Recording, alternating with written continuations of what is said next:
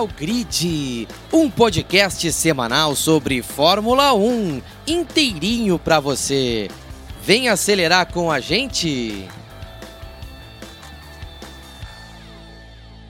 Boa noite, pessoal. Tudo bem? Está começando mais uma edição do Do Pitch ao Grid, edição número 56, nesta semana para falar do Grande Prêmio de Imola, Grande Prêmio da Emília-Romanha. E claro, agora a temporada da Fórmula 1 embarca de vez para a Europa. Temporada europeia começando pela Itália. E com tudo isso, vem mais novidade pela frente. A Fórmula 1 testando curiosidades, eh, sistemas de pneus lá no futuro, mas também sistemas de classificação diferentes.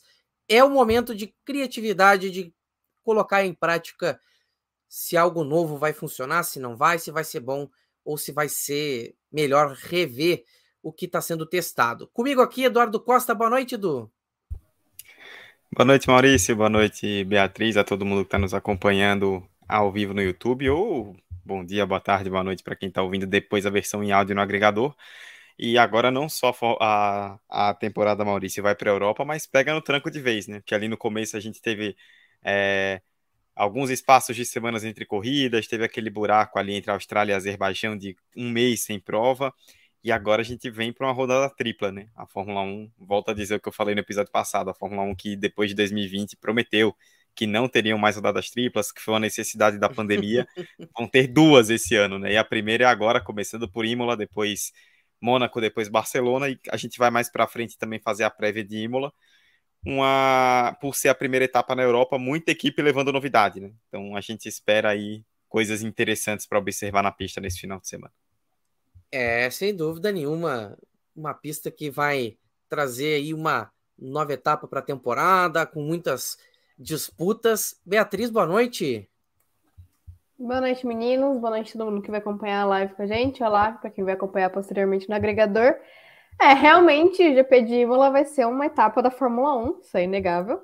É, apesar de ser uma rodada tripla, né? Agora, como o Edu destacou, primeiro com Imola, depois Mônaco, depois Espanha, não é das sequências mais animadoras em questão de circuitos. Raramente a gente tem disputas boas, mas falando de Imola propriamente, tem previsão de chuva. Então, se a Fórmula 1 correr embaixo de chuva, né? Que tá meio difícil ultimamente, podemos ter uma bagunçada aí no grid, apesar de ser muito difícil, é, falando em questão das duas primeiras colocações, mas lá para trás pode ter uma briga boa, e principalmente que teremos é, a oportunidade da Pirelli fazer uns testes de pneus é, novos, uma classificação diferente em relação aos pneus.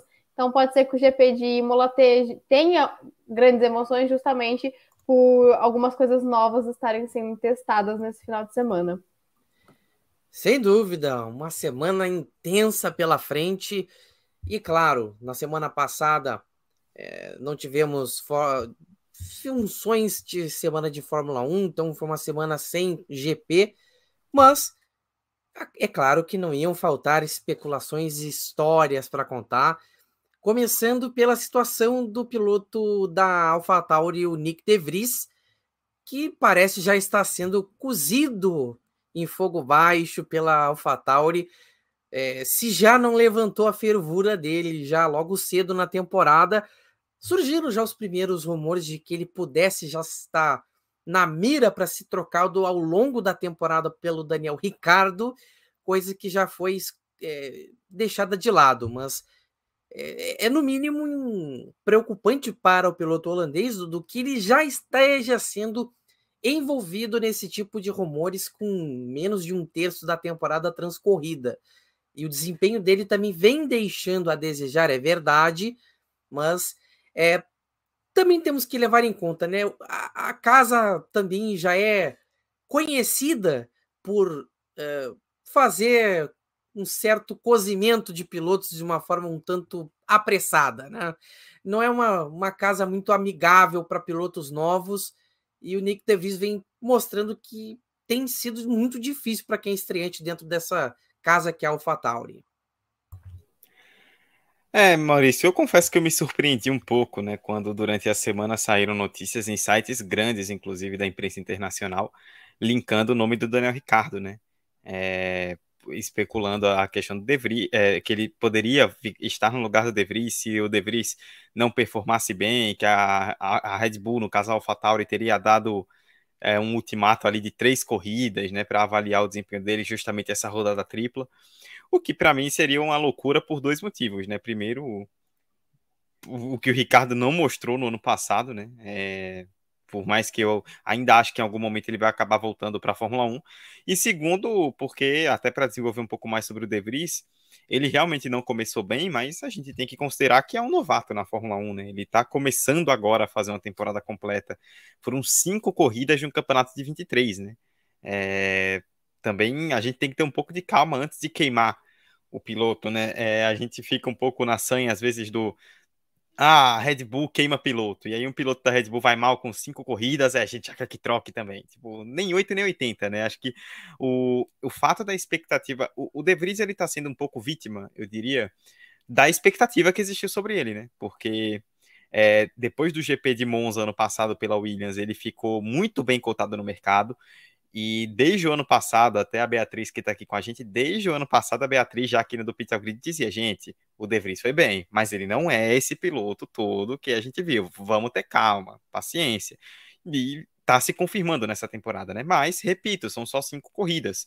É, tem uma questão que prejudica um pouco a cotação do De Vries internamente, que é o fato das batidas, né?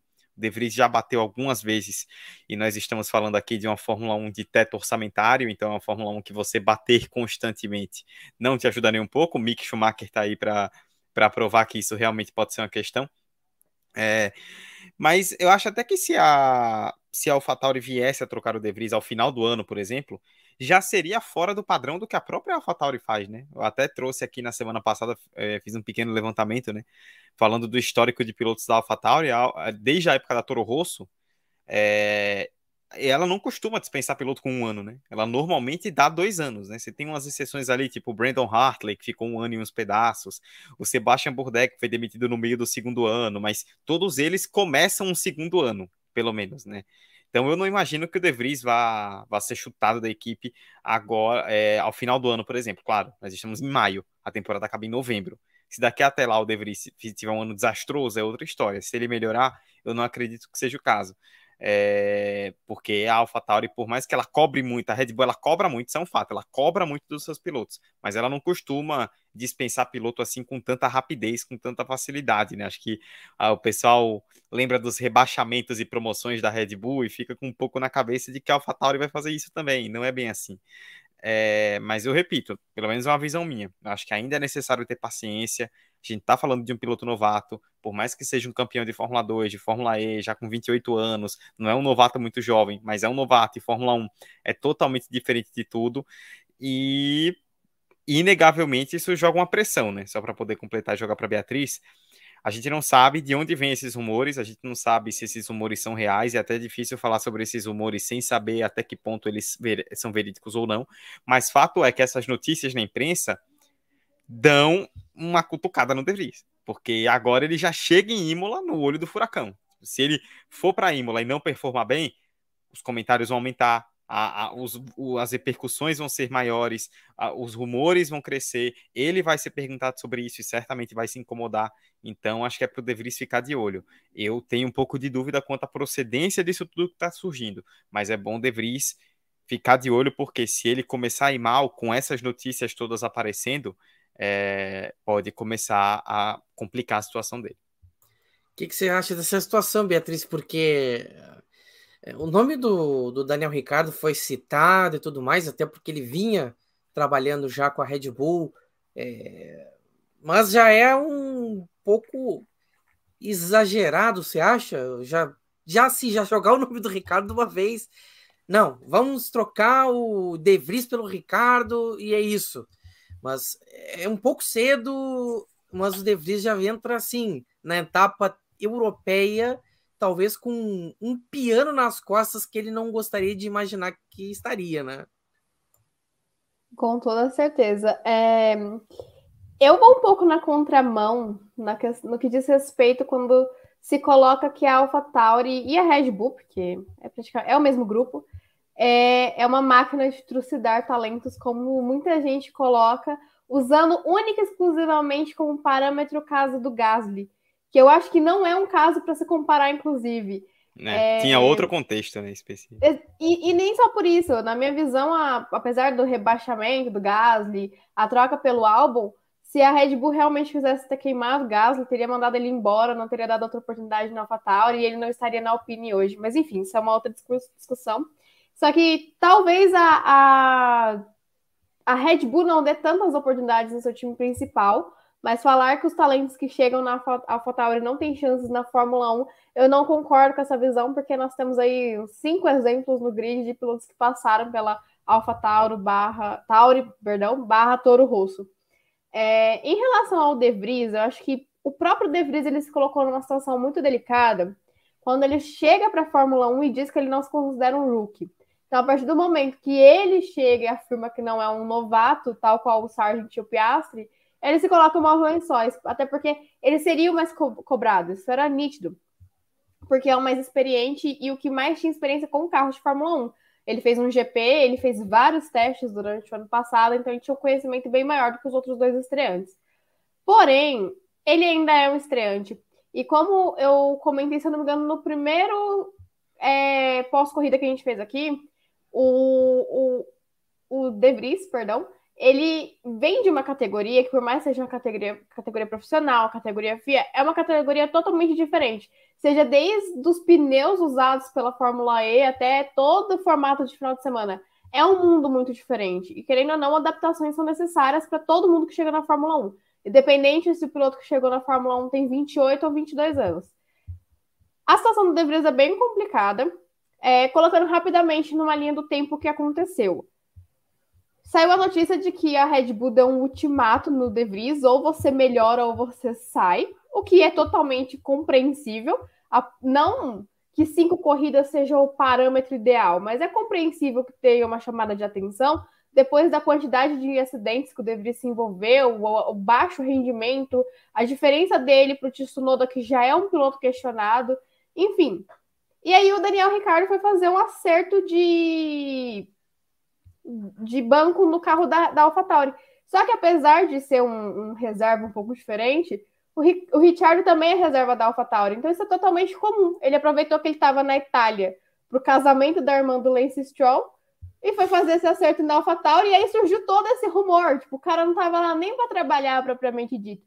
E me surpreendeu que grandes veículos tenham noticiado isso quando foi tudo um acaso.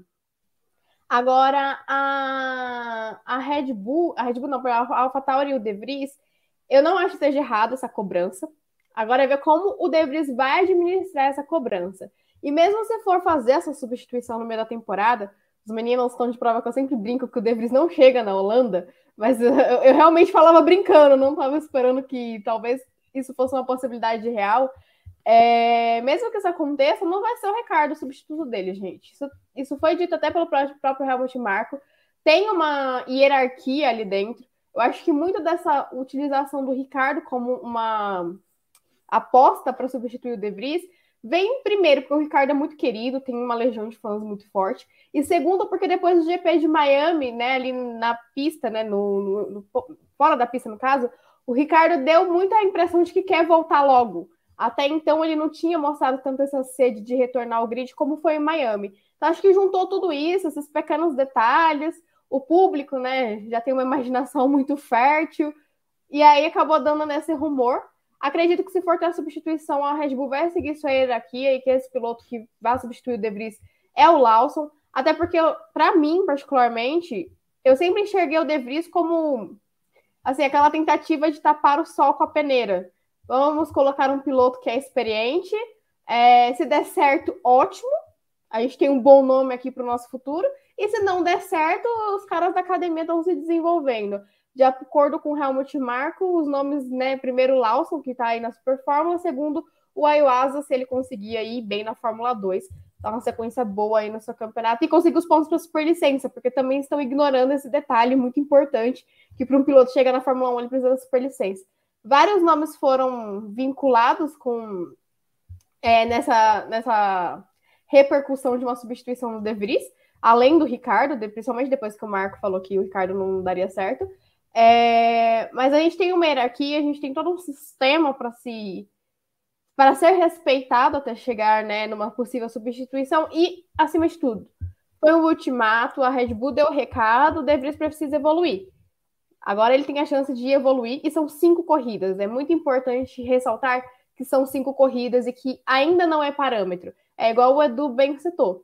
Vamos ver se ele vai melhorar, porque se ele não melhorar e chegar em novembro ele continuar do jeito que estava no começo, realmente não tem condições de ficar. Mas ainda temos aí 19 corridas, não, 18 corridas, perdão, no calendário Vries poder se desenvolver. Vamos ver como ele vai administrar essa pressão. Eu acredito que vai ter uma boa evolução do De Vries. É, e também não, tem que ressaltar que ele está na AlphaTauri. Então não dá para exigir mais do piloto do que o carro também pode entregar. É só para completar em relação ao De Vries, acho que o, uma questão que pega um pouco é a comparação interna, né? Acho que é o De Vries é, a gente tem, a gente tá com a imagem negativa do De Vries, não só pelos desempenhos ruins, mas porque ele tem sido constantemente batido ao longo do, desse começo de temporada por um Tsunoda que a gente debatia quando sai o Latifi, né, e vem o anúncio do Sargent, a gente debatia se o Tsunoda não era o pior piloto do grid, né, pelo que não mostrou nos dois nos dois primeiros anos. E aí acho que a gente tem que dar um crédito pro Tsunoda, não é só o De Vries que tá mal, o Tsunoda evoluiu, o Tsunoda melhorou, isso é um fato. É, me parece que ele tá um pouco mais sólido, né? Porque o que mais marcou o Tsunoda nos dois anos foi, além dos rádios revoltados, né? Foi a instabilidade, né? Um piloto que vivia numa montanha-russa, né? De resultados. E esse ano ele parece estar um pouco mais sólido. Se o De Vries estivesse à frente do Tsunoda, a gente poderia estar aqui falando, é, o carro da AlphaTauri é muito ruim, mas o De Vries está batendo o companheiro. Só que como ele está perdendo para o companheiro, aí essa percepção acaba ficando um pouco complicada. E a, eu concordo com a Beatriz, até falei aqui na semana passada, né, sobre não concordar tanto com essa coisa de Red Bull queima piloto.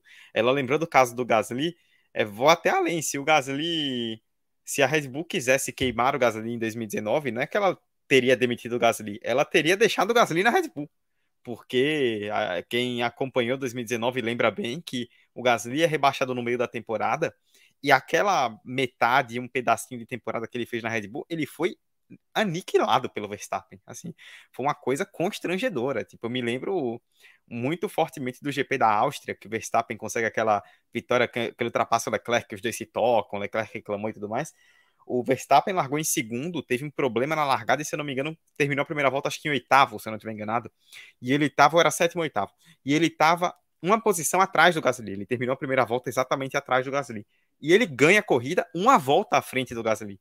Então, assim, é, foi uma coisa muito, muito ruim. O Gasly, assim, ele foi rebaixado.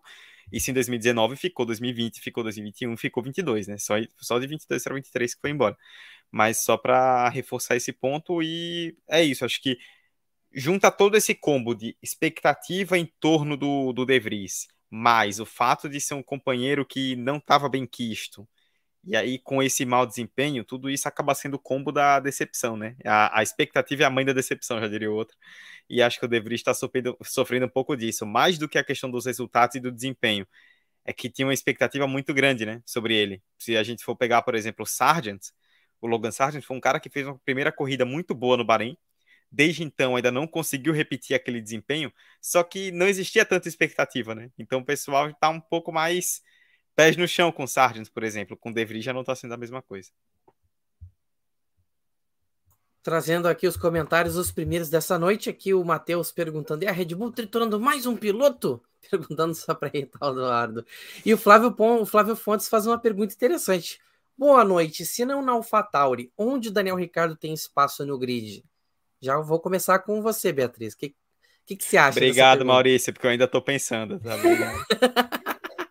é, a única equipe que eu vejo o Ricardo tendo uma vaga imediatamente para 2024 é a equipe que ele negou ano passado, que é a Haas.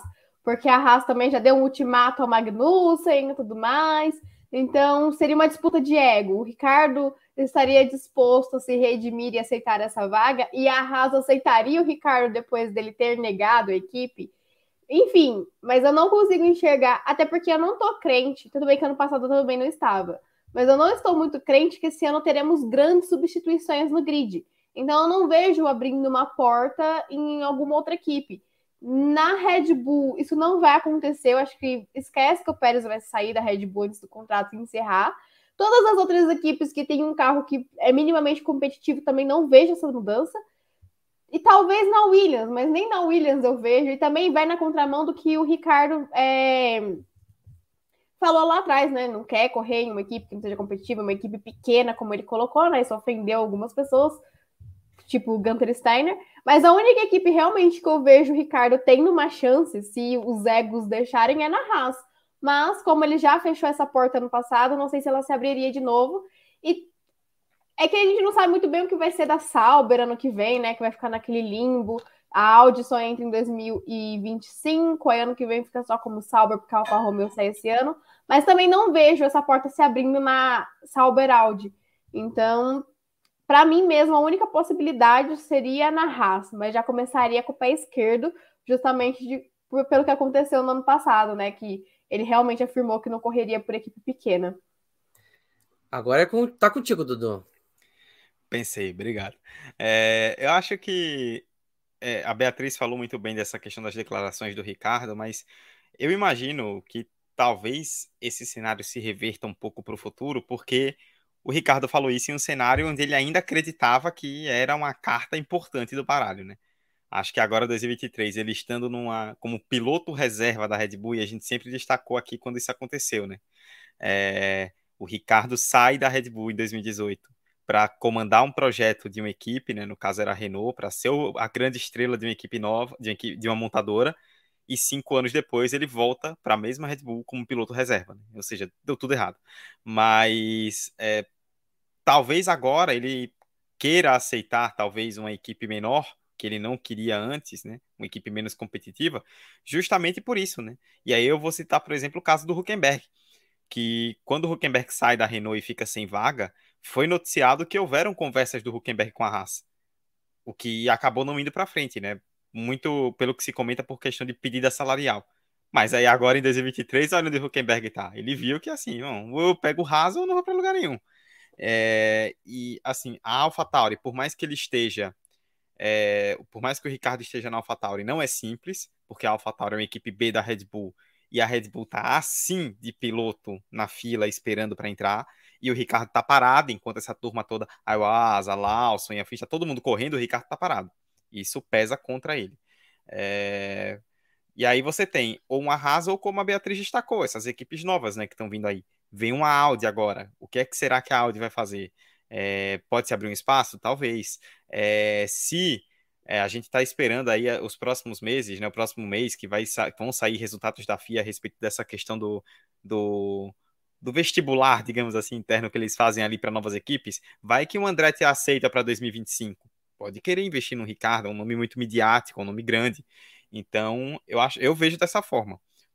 Ou alguma equipe menor como a Haas, ou algum, alguma das equipes novas que venham para o futuro, mais até do que na AlphaTauri, por exemplo. Mas o Ricardo ele tem que entender, e quem acompanha o Ricardo torce para ele e tal, tem que entender também que ele não tem mais o poder de mercado que ele tinha quando ele saiu da Red Bull. Porque quando ele sai da Red Bull, ele vai para uma Renault, uma montadora que abriu o bolso para contratar e tinha muita gente de olho, né? Vale lembrar, o Ricardo cita e ele fala abertamente sobre isso, já falou e sempre reforça isso que ele tinha negociação com a Ferrari.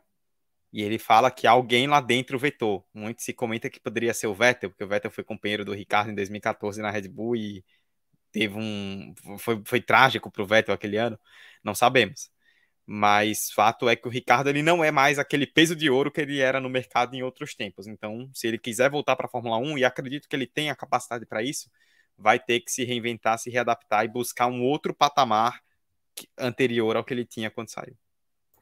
É, vai ser difícil fugir dessas uh, alternativas aí que, que estão restando, né? A Haas, alguma equipe nova. É, não que a Fórmula 1 não surpreenda, né? A gente já viu muitas surpresas acontecendo, até o retorno do Huckenberg é uma dessas surpresas da, da história da categoria. O próprio Raikkonen, depois de 10 anos, 10 anos é meio exagero, mas depois de muito tempo fora, voltou. É, a Fórmula 1 sempre é capaz de nos surpreender, disso a gente não pode negar. E falando de mudanças, Silverstone vai ter mudanças nos pneus. É, na verdade, uma mudança na estrutura dos pneus para Silverstone. A mudança ainda deve ser aprovada, mas é uma mudança no, na estrutura dos pneus para tentar, inclusive, obter um melhor resultado dentro da pista, para também evitar é, incidentes como aconteceram no passado, de desgaste excessivo e o pneu acabar indo para o realmente indo para o Beleléu, né, do longo da corrida. Mas, Dudu, o que, que você vê dessa mudança da Pirelli anunciada para Silverstone, para os pneus? Já estão trabalhando também em compostos para 2024, eles já estão trazendo isso anteriormente, já para conferir, testar como é que isso vai funcionar dentro da pista. Inclusive, as equipes vão receber jogos extras para o GP da Espanha, né? Para testar durante os treinos livres em Barcelona daqui a algumas semanas. Mas sobre os pneus, é, Maurício, e até esse ponto é importante para a gente fazer uma reflexão sobre os pneus, né? A Fórmula 1 hoje ela é muito pautada pelo pneu, né? A gente viu talvez o grande exemplo disso, e é até bom falar sobre esse tema agora, porque a gente vem de uma corrida que foi um grande exemplo disso, né? Miami foi uma corrida em que a, o emborrachamento da pista era um na sexta e no sábado, aí choveu do sábado para o domingo, mudou completamente o emborrachamento de pneus da pista, ah, deixou a pista verde, e isso modificou a dinâmica da corrida, porque o, o Pérez ele passou boa parte da corrida com pneu médio, sem conseguir imprimir um ritmo tão forte, enquanto o Verstappen, é, não, na verdade ele antes de botar o médio, né, ele estava com pneu macio, sem imprimir um ritmo tão forte, e o Verstappen quando troca de médio para o macio no fim, imprime um ritmo forte. Por que essa diferença? Porque a pista estava muito mais emborrachada e do meio do começo para o fim da corrida, né? E o Pérez no começo com a pista verde e tanque cheio sofreu, o Verstappen no final com a pista emborrachada e tanque vazio é, teve mais sucesso. É apenas um dos vários exemplos que a gente pode citar aí dos últimos anos de como a Fórmula 1 ela é muito pautada pelo pneu. A questão do desgaste é fundamental. Veja a Ferrari vejo o que acontece na Ferrari com as corridas, uma equipe sendo uma equipe que destrói pneu, que não consegue encontrar a janela correta do pneu e despenca pelas tabelas, está tomando da Aston Martin, está tomando da Mercedes. É, pelo que a Pirelli destacou, né, essa mudança se vem por conta da melhora que os carros tiveram, né? É, o próprio Mário Isola da Pirelli falou que as equipes elas tiveram uma melhora muito grande, tanto em classificação quanto em corrida, e isso faz com que a e isso foi, fez com que as equipes elas tendo esse salto muito maior, ela, elas passaram a ter uma exigência de performance que esses pneus não estariam sendo capazes de oferecer. E aí a gente vem para uma metade do calendário, né? Essa mudança vai vir em Silverstone. E a gente vem para uma metade do calendário a partir dali, que tem Silverstone, que tem Zandvoort na Holanda, que tem Spa, depois vem Suzuka, são pistas que consomem muito pneu. Historicamente, são pistas caracterizadas por isso. E a, existe um receio da Pirelli, né? A, esses carros muito melhores, exigindo uma demanda de desempenho muito forte. Vamos para uma pista que gasta muito pneu, vai corroer os pneus. Vai, vai, vai ser uma coisa, vai ser uma coisa muito ruim para a Pirelli. E vale lembrar, aqui a gente já deu essa informação, falamos sobre isso, e aí é importante pensar para pegar esses contextos. Recentemente foi divulgada aí abertamente a informação de que está aberto o edital para novas fornecedoras, né? Para quem sabe, a Fórmula 1 tem um desejo de manter uma fornecedora única, então de quem sabe vir alguém para substituir a Pirelli. Então a Pirelli faz isso também para se resguardar, porque se acontece alguma situação, por exemplo, do você chega em Silverstone, pista abrasiva, com esses pneus e os pneus são moídos, acaba ficando ruim para a Pirelli, isso para a imagem da Pirelli, com um edital próximo pela frente, né? Então a Pirelli também está encontrando formas aí de fazer o dela para não ter nenhum tipo de problema nesse sentido no futuro. Mas vamos ver, porque particularmente eu acho que os pneus eles nos últimos anos têm sido, como eu disse, cada vez mais importantes, mas eu acho que a gente está vendo um exagero muito grande disso agora, né? É um pneu, nós vimos tanto no Azerbaijão quanto em Miami, duas pistas em que se os pilotos quisessem, eles poderiam fazer a corrida inteira de pneu duro. E em compensação, o pneu macio, você põe o macio, o macio acaba num piscar de olhos, né? Ou seja, é um 880, é uma janela muito difícil de você achar, e aí você vive nessa eterna coisa de poupar, o que não é um problema, mas excessivamente acaba sendo um problema. Então, vamos ver o que é que essas especificações novas trazem. Tô curioso, porque a experiência 2023 até agora com pneus por parte da Pirelli, na minha opinião, não tem sido nem um pouco positiva. E aí, Beatriz, como é que você está enxergando essa novidade para Silverstone? Desde o começo da temporada, a Pirelli vem trazendo novidades para os compostos, mudando é, a, a pressão dos pneus para cada corrida. E Silverstone, como já foi ressaltado pelo Edu e até pelo Marizola, que é o diretor da, da Pirelli, é uma pista que gera muito, muito desgaste para os pneus. Tem momentos que ficaram até para a história, quem, quem não lembra do Hamilton vencendo com três pneus, mas assim, ao mesmo tempo que isso é histórico, não é muito legal um pneu não conseguir durar ao ponto de. Bom, enfim, o, o piloto precisar levar o carro apenas com três pneus é, inteiros até a linha de chegada. Mas, enfim, é, a Pirelli ela percebeu que estava tendo uma mudança, uma mudança não, uma diferença muito grande entre o C1 e o C2, né? Entre os pneus duros e médios, e por isso ela vai introduzir um novo pneu duro que vai passar a ser o C1 e o atual C1 vira o C0, justamente para tentar diminuir essa diferença entre os pneus de faixa branca e os pneus de faixa amarela. É, e aí é como toda semana acontece, né? Nas semanas em que os compostos é, escolhidos pela Pirelli for da gama mais macia, entre o C1, quando for é, pistas que o desgaste é maior e precisam ser compostos mais duros, entra aí o C0, que é o pneu que a gente conhece agora, que é esse pneu que dura 40 voltas nas mãos do Max Verstappen, aquele carro da Red Bull que não desgasta pneu. É, é uma tentativa da Pirelli não só de se manter no mercado, como também é, tornar as coisas mais competitivas. A gente sabe que muito da Fórmula 1 não é só o piloto e o carro, mas também são as estratégias. Então, e os, as estratégias dependem muito dos pneus. É, são mudanças que são bem-vindas, se não derem certo, paciência, volta para o jeito que estava, mas que é sempre bom ter essas mudanças, já que tivemos mudanças muito grandes nos carros, que tudo ao redor da Fórmula 1 acompanhe essa evolução, então a Pirelli está tentando fazer a parte dela, porém os testes precisam seguir acontecendo dentro das corridas, porque com um calendário muito grande, não há tempo para se testar pneus, que é uma reclamação muito grande, inclusive da fornecedora de pneus. Então, segue com esse problema. São muitas atualizações, muitas novidades de pneus e muito pouco tempo para poder testar a efetividade realmente nos carros de Fórmula 1 desses pneus. É, então, vamos ver também como a Pirelli vai driblar essa falta de tempo para se testar. Uma parte dos testes foram feitas na Espanha, né, com novos compostos, com, com mais compostos para que o, as equipes possam utilizar, mas ainda não é o, a mesma coisa do que ter um momento só para esses, esses testes. E vamos falando do, do Grande Prêmio de Imola, fim de semana no GP da Emília Romanha. Bom, uma pista que ano passado teve sprint e tudo mais, e foi uma, uma frustração enorme para a Ferrari, essa é a verdade.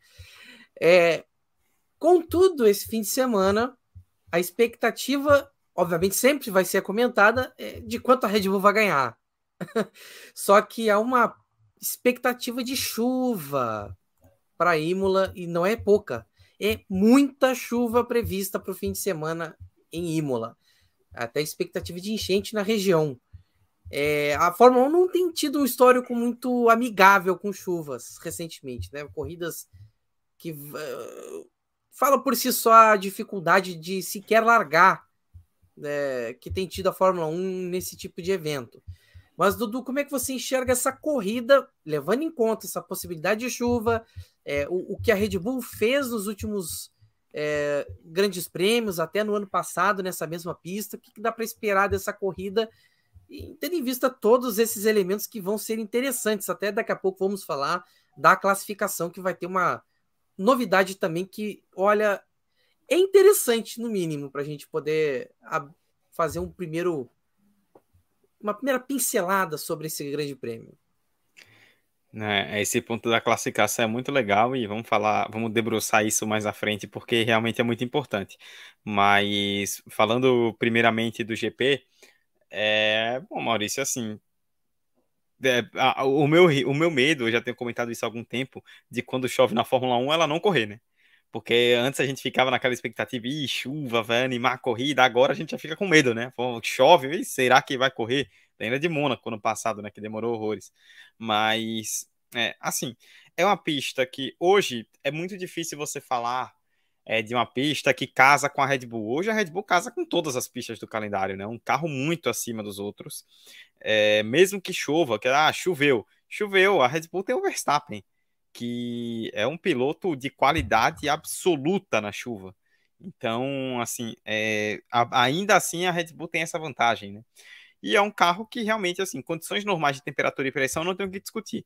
Pode acontecer é, em algum momento da, é, de, de, termos algo diferente que atrapalha a Red Bull. Você pode ter duas quebras, você pode ter um acidente, você pode ter pneus estourados, é, é todos estão sujeitos a esse tipo de situação. Mas em condições normais, a Red Bull está muito acima e não vai ter adversário. É, e o Verstappen especificamente é um piloto que casa muito bem com essa pista, né? E Imola foi uma pista que voltou ali em 2020 naquela leva de pistas da pandemia, né? É, pistas que chegaram para tapar buraco durante a pandemia, Imola foi uma delas. E desde então ele tem tido desempenhos muito fortes, né? Em 2020, com aquele, com aquele W12 da Mercedes, que era aquele W11, perdão, que era um carro espetacular, é, que dominou o campeonato. O Verstappen foi, era segundo colocado, né? À frente do Bottas, fazia uma corrida espetacular, mas aí o pneu dele estourou, ele abandonou.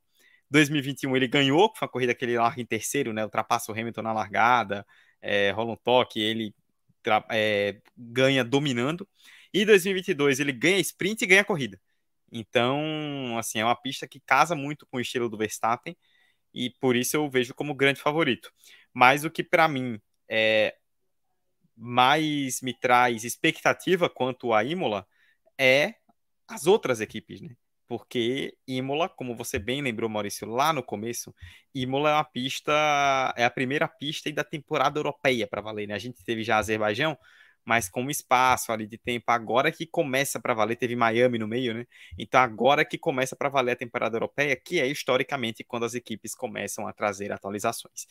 E a gente está falando de uma Fórmula 1 de teto orçamentário, uma Fórmula 1 de escalonamento de túnel de vento. Então não é uma Fórmula 1 que a cada corrida todo mundo vai trazer atualização. Isso desde o ano passado. As atualizações, elas são muito mais esporádicas, em algumas doses homeopáticas, e vão acontecendo aos poucos, e aí alguma equipe que se perder nessa atualização vai sofrer.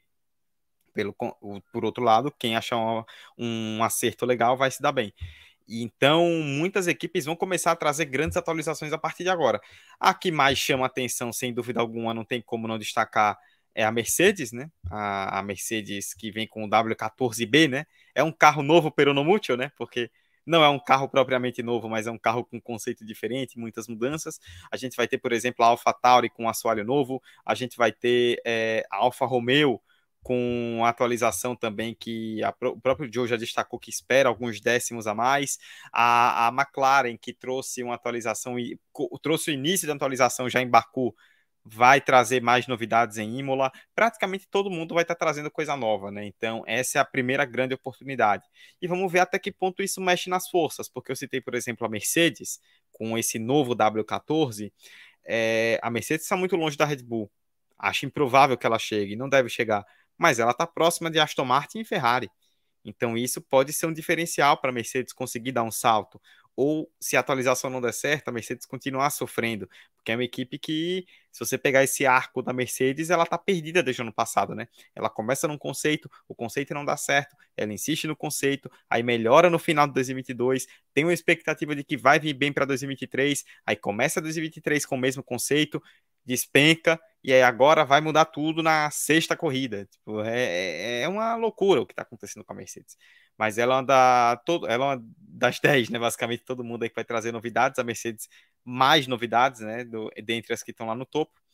E quero muito ver como é que isso vai se dar, né? Porque quem sabe, pelo menos ali no meio do pelotão, a gente, a gente não veja algum tipo de mudança de forças, de equipes subindo ou de equipes caindo com essas novidades que viram a partir de agora em Beatriz, quero ouvir de você qual é a sua expectativa para Imola, com todas essas situações que podem vir a acontecer, de tudo, o, o, todo o cenário de dominância da Red Bull, com Verstappen vindo de vitórias, possibilidade de uma chuva e tanto. Como é que você vê essa chegada da Fórmula 1 Europa? Bom, como o Edu bem ressaltou, muita gente trazendo atualizações Acredito que a equipe que mais gera expectativas é a Mercedes, porque realmente se fala muito do pacote quase milagroso de atualizações da Mercedes, né? Estão prometendo abandonar esse conceito que desde o ano passado não deu certo. Ao meu ver, abandonam esse conceito de forma muito tardia, mas enfim, pelo menos vão trazer atualizações. Como o Edu bem disse, quase todo mundo no grid vai trazer atualizações para a Imola. É, assim, falando da McLaren, que é a que eu acompanho mais de perto, é, o Stella já disse para não se empolgar muito, porque essas atualizações elas foram desenhadas há cerca de dois meses. É, lembrando que a McLaren está bem atrasada com esse carro é, para 2023, desde o lançamento isso foi dito, e que as reais atualizações serão, as mais promissoras no caso, serão instaladas no carro primeiro no GP do Canadá e a segunda parte no GP de Silverstone. Então ainda tem uma caminhadinha aí para a McLaren realmente poder sonhar em, em, pontuar com regularidade, que é a meta para esse ano. É, em relação à chuva, a, a, previsão do tempo aponta aí para uma chuva bem forte entre quarta e quinta-feira. Quinta-feira podemos ter é, alagamento ali em Imola, então é um dia antes dos carros irem para a pista, então isso gera certas dúvidas, até porque, como vocês bem ressaltaram, a Fórmula 1 não corre mais na chuva. Spa 2021 vai ser para sempre uma grande mancha para a Fórmula 1, mas a gente não pode esquecer do que aconteceu, como o Edu citou, em Mônaco ano passado e no Japão também, que as corridas até aconteceram, mas foram duas horas de espera até que os carros fossem para a pista. Quase duas horas, no caso. Então, ver como a, a Fórmula 1, perdão, vai poder, vai conseguir atuar, é, administrar essa questão se realmente continuar chovendo ao longo do final de semana e durante as atividades na pista. Ano passado a gente teve bastante chuva em Imola também, só que se minha memória não estiver me traindo, a, a chuva caiu ali mais forte no momento que os carros da Fórmula 3 e da Fórmula 2 estavam na pista, e com isso não atrapalhou tanto o, o desenvolvimento ali do final de semana da Fórmula 1. É, a primeira expectativa é que os carros corram, né? Caso realmente venha uma chuva. Também lembrar que a Pirelli ela tá para testar o pneu de chuva extrema e talvez possa ser nesse fim de semana que isso aconteça, que é um pneu que promete aí provar que a Fórmula 1 pode finalmente ter boas corridas embaixo de chuva. Mas claro, as previsões do tempo, por mais certeiras que sejam, sempre podem estar mudando. Então não dá para criar um prognóstico muito favorável em relação a isso. Porém, acredito em mais uma vitória do Max Verstappen, ele que já ganhou nos últimos dois anos nessa pista, ele realmente se dá muito bem em Imola. É, ver como a Red Bull vai se comportar em relação também ao Sérgio Pérez, né? Se, como vai se desenhar essa briga, lembrando que os dois estão muito próximos no campeonato, apesar do Verstappen liderar. E eu acabei de, de lembrar aqui, né, que nessa semana, ou foi após o GP do Miami, de Miami, agora não, não me recordo bem, é o pai do Pérez dando declaração, falando né, que essa briga aí é algo parecido, lembra Senna e Prost, um pouco quanto exagerado, né? Mas pai é pai em qualquer lugar do mundo. E realmente, não, não a, a nível de Senna e Prost, porque é realmente algo muito incomparável, mas é uma briga que, se a Red Bull permitir, né? É, tem tudo para ser uma briga bem interessante e dar uma emoção a mais ali no, na, na, parte da frente do campeonato. Porque semana após semana a gente fala, ah, a gente já sabe que o Verstappen vai ganhar, a gente já sabe como vai se terminar ali o 1-2 da, da corrida. Então, talvez a Red Bull permitir de forma que não atrapalhe o seu campeonato como um todo, a gente possa ver o Pérez. Claro, o Verstappen vai ser campeão, a gente sabe disso, mas se a Red Bull permitir, pode ser que seja um campeonato vencido com um tempero a mais a mais, tendo uma disputa ali com companheiros de equipe. Mas só saberemos se isso realmente vai acontecer a partir do, do, desse final de semana em diante, aí nas três corridas que temos na sequência. É, Beatriz, é, isso aí que você tocou um ponto importante, porque, assim, foi o que nós já batemos nessa tecla, se eu não me engano, em Baku, isso, em Baku que o Pérez venceu, que a Red Bull, ela tem um carro altamente dominante. Isso quer dizer que o Pérez só tem como rival Verstappen. Ele não precisa se preocupar com outras equipes, com outros pilotos. Se você fica atrás do Verstappen chega em segundo, você só perdeu sete pontos. Você consegue recuperar. Então, se o Pérez ainda quiser sonhar com o título, ele tem uma rodada tripla agora que é fundamental. Porque se ele sai bem dessa rodada tripla, sai ali próximo do Verstappen pelo menos, ele vai estendendo a disputa.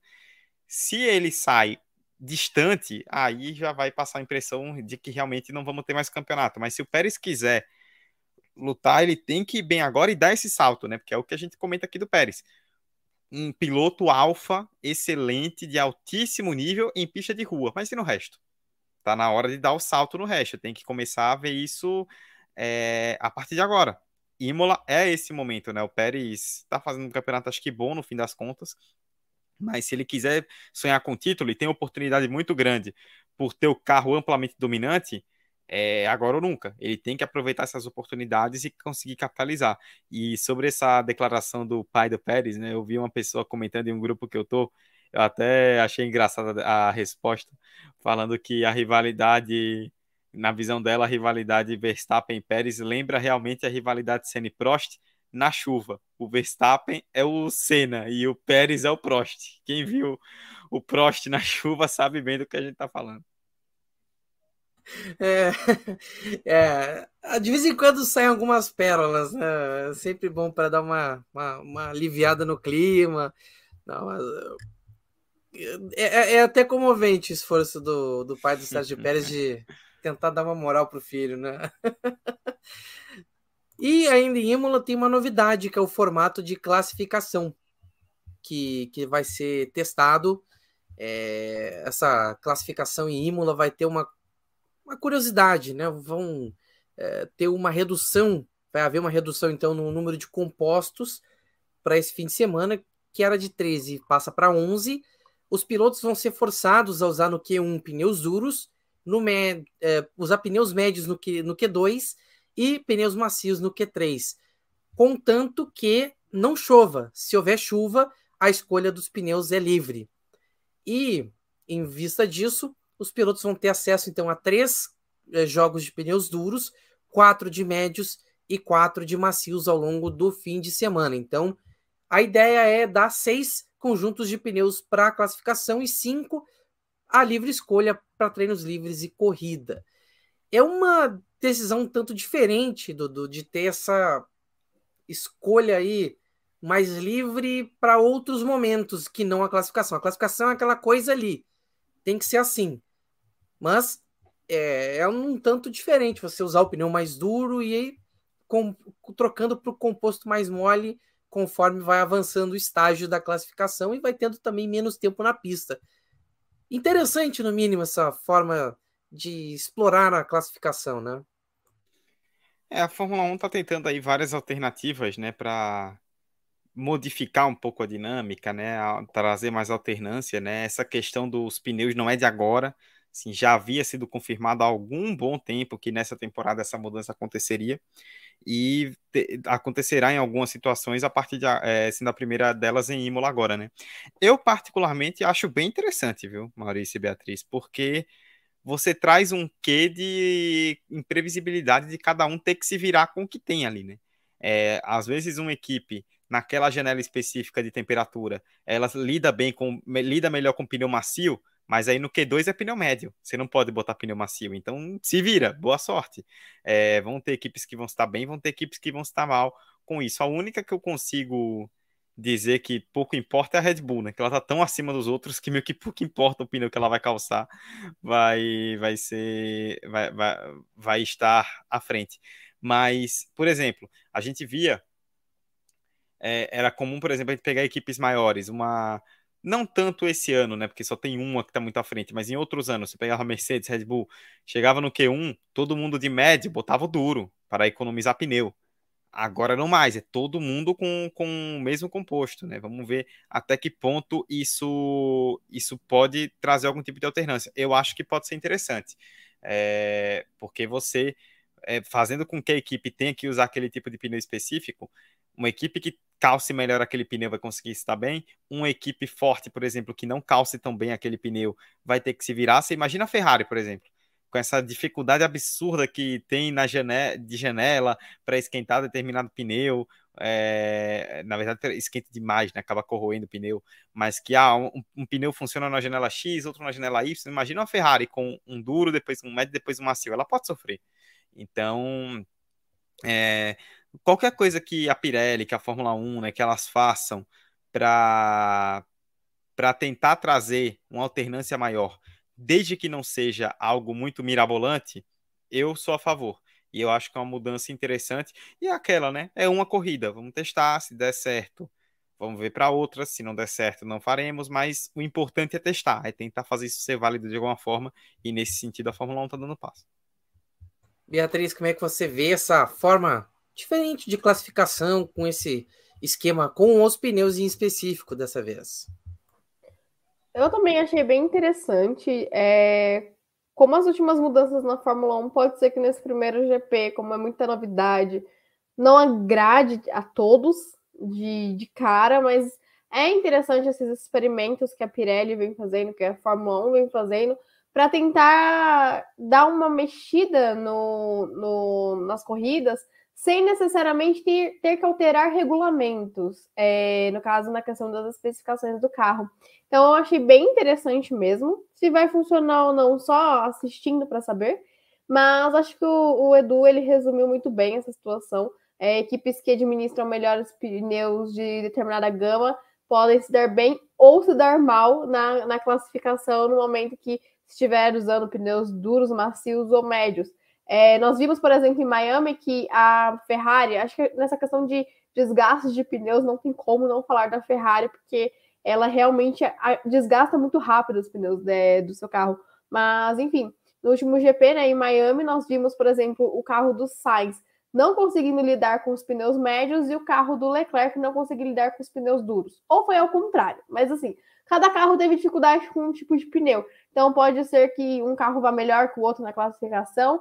Também vejo que a única que pode não sofrer com isso seja a Red Bull, porque a Red Bull aparentemente calça bem qualquer composto que se coloque naquele carro, mas pode dar uma bagunçada, principalmente nas equipes de trás. Por exemplo, a Alpine, que é uma equipe que não está conseguindo muito bem nos últimos GPs, é um carro que vai muito bem com os pneus duros, então pode ser que você dê melhor aí no Q3, é, que é quando se usa primeiramente os pneus duros. Então, pode dar uma bagunçada na ordem da classificação, carros que a gente está acostumado a ver passando para o é, Q1, ficando no Q3 e vice-versa.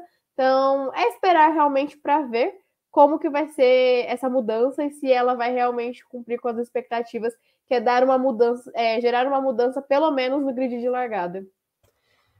Antes, aqui o comentário do Milton Carlos: todas as corridas terão dobradinha da Red Bull, somente uma quebra para sobrar para alguém.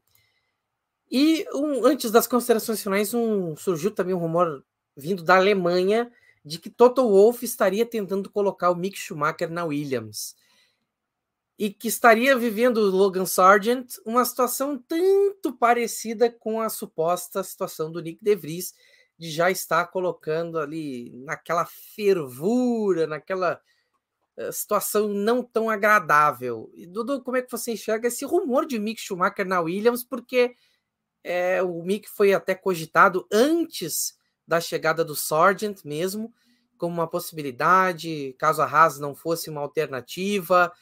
É, e, e, como agora ele já tem uma ligação com a Mercedes de fato, novamente Mercedes tentando colocar um placar um piloto dentro da Williams, como já fez em outros anos. Eu acho uma loucura, honestamente. Mas o. É, primeiro a gente tem que pontuar que o Schumacher ele tá numa situação parecida com a do Ricardo, né? No sentido de que ele é um ex-piloto titular do grid que tá ali, né? Ele tá ali como reserva e uma hora ele vai, ele pode pingar em algum lugar. Tem a questão de ele ser um reserva da Mercedes, que isso acaba ajudando, né? Porque a gente viu ano passado com o próprio De Vries, né? De Vries era reserva da Mercedes e foi pingando de equipe em equipe até surgir uma chance na Williams. O Schumacher ele é reserva da Mercedes, ele pode correr pela Mercedes, pode correr pela Williams. É, antes até poderia pela Aston Martin, né? Mas agora é, a Aston Martin já tem seus pilotos próprios ali, reservas, né? Ele também é reserva da McLaren, né? Então numa dessa, quem sabe, mas assim, ele tá. O Schumacher é um cara que pode ser importante no mercado para o futuro, justamente por isso. Mesmo estando parado, e a gente sempre reforça aqui, sempre reforçar o quão estar parado é ruim. As pessoas falam, ah, não, piloto de teste. Não, ele tá parado, isso é péssimo. Piloto de teste hoje não testa. Isso é um problema muito grande. Mas o ele estando parado, ele está parado, só que ele ainda está ali no meio e com essa influência da Mercedes, né? Então, quem sabe pode acabar pingando alguma coisa para ele no futuro, mas eu honestamente acho que é uma loucura. Até reforço o que eu falei sobre o De Vries, reforço que eu, sobre o Sargent, um novato, acabou de chegar. A gente tem que ter paciência, não tem como. E, assim, a Beatriz comentou até com a gente em off, né? Se for para Williams colocar o Mick Schumacher por influência da Mercedes, é melhor vender logo a Williams para Mercedes, assume que é uma equipe B como a AlphaTauri e a B da Red Bull e toca a vida, porque é, eu não vejo muito sentido nisso. E aí, Beatriz, você já, você já ficou naquelas coisas, na dúvida? Sei não, hein? Ai, me falta palavras para descrever o quanto eu acho absurda essa ideia. Primeiro, a Williams ela ficou ali refém da Mercedes por muito tempo e quando pareceu que tinha conseguido se livrar, a gente vê a Mercedes colocando um ex-engenheiro como chefe da equipe, um cara que claramente está sendo preparado para assumir esse posto na Mercedes daqui uns anos. Como eu comentei com vocês, a, a Mercedes ela usa o Williams para desenvolver o piloto da academia, para desenvolver o, o futuro chefe, e agora quer desenvolver o piloto reserva também dentro da Williams. Então, eu reforço que o Edu já comentou, que se é para se manter assim, que a Williams se assuma logo como um time B da, da Mercedes. É, acredito que os três estreantes desse ano, todo estreante precisa de tempo. É normal que um piloto bata no começo, que um piloto não pontue, que um piloto ande muito atrás do seu companheiro de equipe quando chega na Fórmula 1. Isso é natural. Estranha quando isso não acontece, porque aí é um cara muito fora da curva, que são poucos que são assim. Então, é, precisa de tempo. A Williams sabia que ela ia precisar de muita paciência com o Sargent, porque era um cara que chegou ali, é mais um que chega para tapar o sol com a, com a, peneira, porque a Williams ela teve o próprio De Vries, o próprio Piastri e o próprio Mick Schumacher como opções antes do Sargent. Sargent é um cara que se não, não fosse a defasagem ali para colocar alguém na vaga, teria que ter ficado mais um ano na Fórmula 2. Ele se mostrou inconsistente na temporada do ano passado da Fórmula 2. Defendi, quem acompanha aqui o Pit Grid sabe que eu defendi a, sub, a subida do do Sargent para a Fórmula 1, justamente porque não tinha mais opções e por muito pelo tempo, né, que o Yost Capito ficou na liderança ali da equipe da, da Williams, ele prezou muito por essa renovação da base, é, por essa renovação da academia da Williams e que é, a equipe usasse esses pilotos da base para o futuro. Porque até então a Williams tinha o Ryan Sunny como piloto da academia, sabe? Que é um cara assim que não é piloto.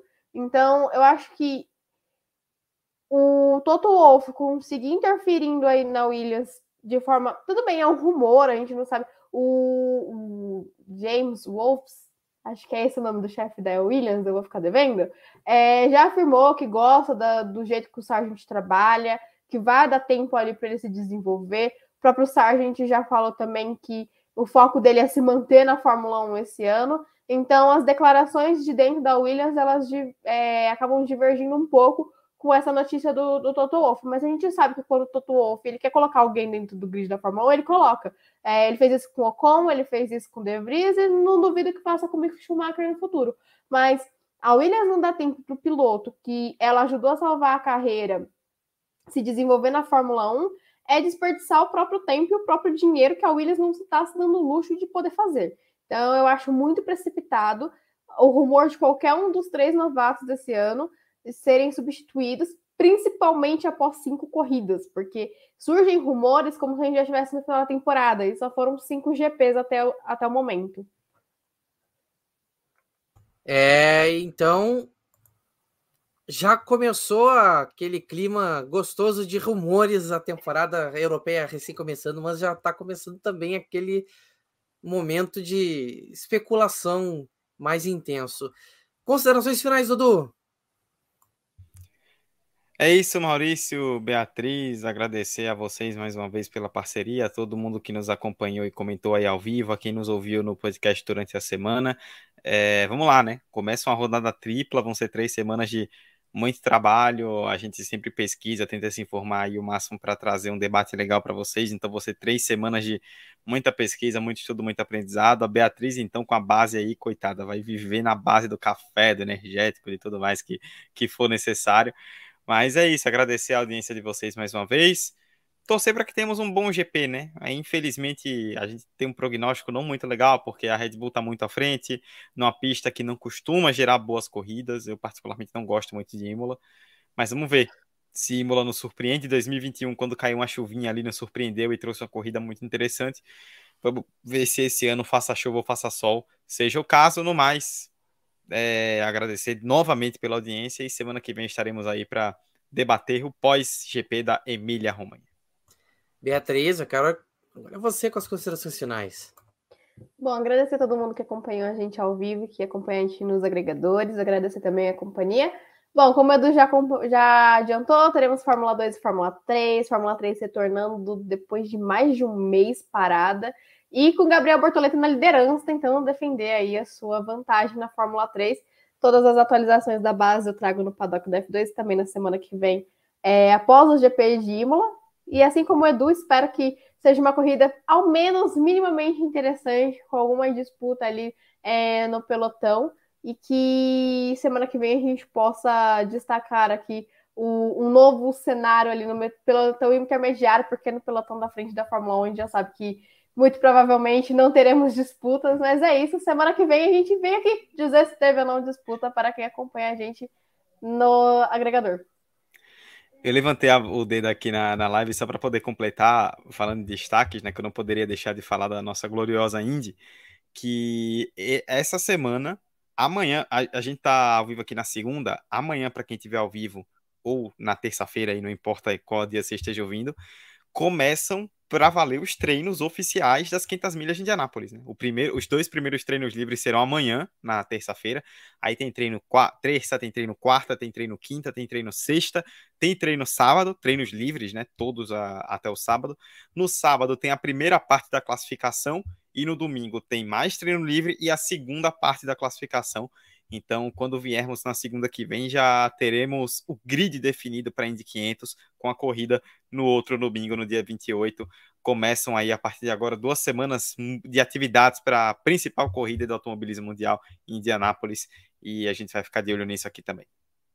Promete muito esse mês de maio ainda. Tem muita corrida gigante pela frente. Você segue a gente no arroba do Pitch ao Grid no Twitter, no Instagram e você nos acompanha porque semana que vem estaremos de volta com mais sobre o Grande Prêmio de Imola e, claro, outros destaques de corrida aqui no episódio número 57, que é na próxima segunda.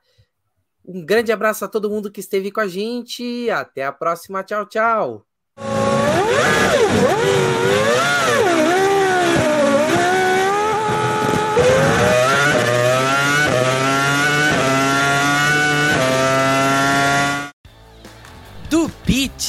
Ao Grid, um podcast semanal sobre Fórmula 1, inteirinho para você.